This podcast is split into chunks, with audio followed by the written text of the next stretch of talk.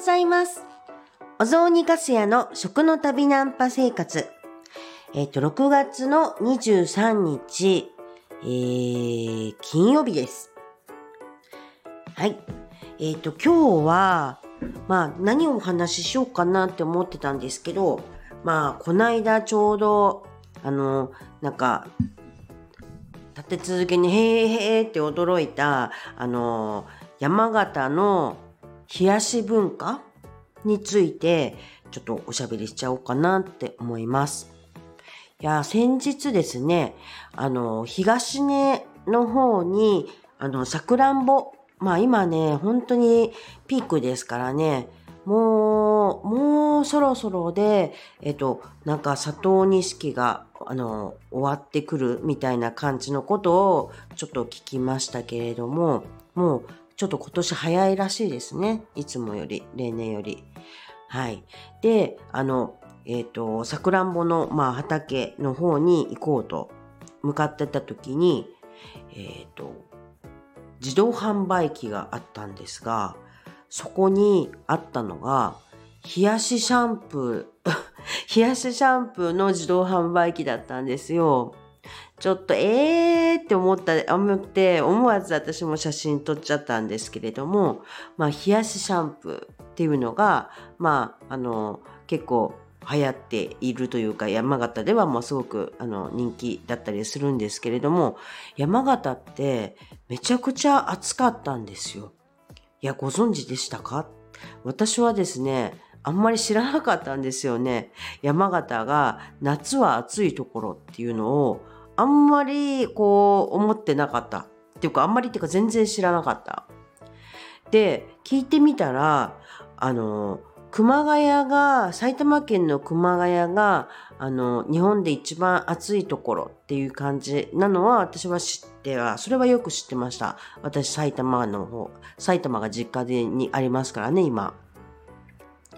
っていうことで、あ、熊谷は暑いと思ってたんですよ。だけど、熊谷が日本で一番暑いって言われるようになる前は、ずっとあの何十年もの間、うん、と日本の最高あの、うん、と気温っていうのを記録を、まあ、保持してたらしいんですよ山形。ええー、って本当に思っちゃいました。だって冬寒いんですよ、めちゃくちゃ。う、冬寒いし、そして私ついこの間まで、なんて朝晩が冷えるんだって、本当ゴールデンウィークの頃なんかもう、うわ、寒い寒い寒い寒いって言って、それで、あの、うんと、あったか、あの、それこそですね、もうストーブを取り出すぐらい、あの、寒かったわけです。朝が。まあ今はそこまでではなくなってきたものの、この、今だいぶ暑いんですよ。だいぶ暑いんですが、だけど、朝とか晩とかって確かにね、なんていうの、あんまり暑くないっていうか、少しヒヤッと冷えてくる感じっていうのがあるんです。温度差がめちゃくちゃある。ただ、本当に確かに日中の温度めちゃくちゃ暑いです。っていうことで、山形、そんな暑いところだ。いやー、なかなか過酷ですね。と思いましたけど、冬寒くて、夏は本当に暑いっていうのは過酷ですねって思いましたが、まあちょっと今年、あの、楽しんで山形を過ごしてみようとは思っていますが、まあそんな山形では本当冷やし文化、夏が暑いから冷やし文化があるっていうことで、冷やしシャンプーだとか、あと、よく、あの、冷たい肉そばだとか、冷やしラーメンなんていうのが山形のところであったりするっていうのは知ってはいたんですよ。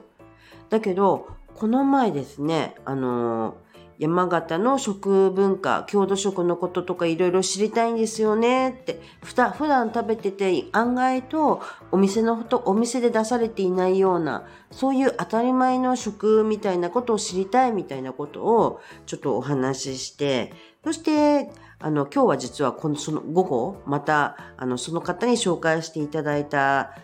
あの、方にですね、また会って、それで、いろいろ、あの、郷土、郷土食文化についていろいろ習うっていうことを、まあ、し始めていこうとしているわけなんですが、その、あの、いや、普段、あの、お店で出されることはないけれども、結構、あの、普段から山形の人が郷土食というかで食べてるっていう文化っていうところで、えっ、ー、と、水、水かけご飯水まんまとかいうような話が出てきたんですよ。え、何ですか？って聞いたら、そしたら、あの、夏暑いじゃないですか。で、ご飯を、ご飯をですよ、炊いたご飯を水で洗うって言うんですよ。いい水で洗って、水にこう、なんていうか、水をかけて、洗った、洗ってぬめりを取ってから水をかけてご飯食べるんですって。いいって思いました。なるほど。暑いからか。そして水で洗うっていうのはやっぱり夏暑くて昔ご飯がなんかこうこうなんか傷むというかちょっとなるじゃないですか。それがあって洗ったのかなとかまあいろいろ考えちゃいましたけど水を洗ってそれで水をかけて食べるっていうような文化があると。なるほどと本当に思いました。へえと。じゃあちょっと私もそんな食べ方はしたことはないけれども、まあ簡単にできることだから今度やってみましょうと思いながら、まあまだ食べてないんですけれど。はい、思いました。まあこれもやっぱりその夏は、夏の暑さっていうことで、あの、えっ、ー、と、こんな、ま、こんなものが生まれたんだろうなって思います。うん、確かに他にも本当に確かに冷たい文化っていうのは本当にさっきも言ってた通り、えっ、ー、と、冷たい肉そばだとか、冷たいラーメンみたいなものが本当に食べられるっていうことなんかでも確かに暑いからなんですよね。まあ今はあのそうは言ってもねあの暑い夏でも、まあ、クーラーの中で過ごすことができるから、だから、熱いラーメンでも、あの、あったかいお蕎麦でも全然美味しく食べれるとは思うんですけど、だけど、昔々で、それでクーラーもなかった頃だったら、まあ、そうですよね。お蕎麦食べるって言ったって冷たいっていう服食べたいだろうし、そして熱いあのご飯はよりかそれかまあ冷やしたあの冷たいご飯の方が食べやすいっていうのはあるかもしれませんね。うん。それは思いました。もう、でもあの冷やしシャンプーのね、あの、えっと、自動販売機も結構ね、ちょっとね、見て受けましたね。まあ、これ、まあ、うんと、そんな、あの、山形だから、まあ、すっきりするっていうのはなんかわかるなと思いながら、まあ、冷やしシャンプーもせっかくだからね、あの、買って、それで、えっと、夏の暑い時はそれでシャンプーするっていうのもいいかなと。ね、爽快らしいですもんね。すっきりするらしいですよね。シャンプーでね。そういうのもいいななんて思いました。っていうことで、えっ、と、山形の、あの、冷やし文化とか、まあ、冷たい、冷たくする文化っていうのをちょっと今日はご紹介させていただきました。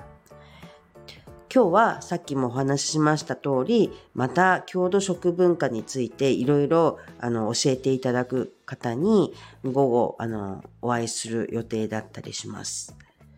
はい。今ね、ちょっと本のね、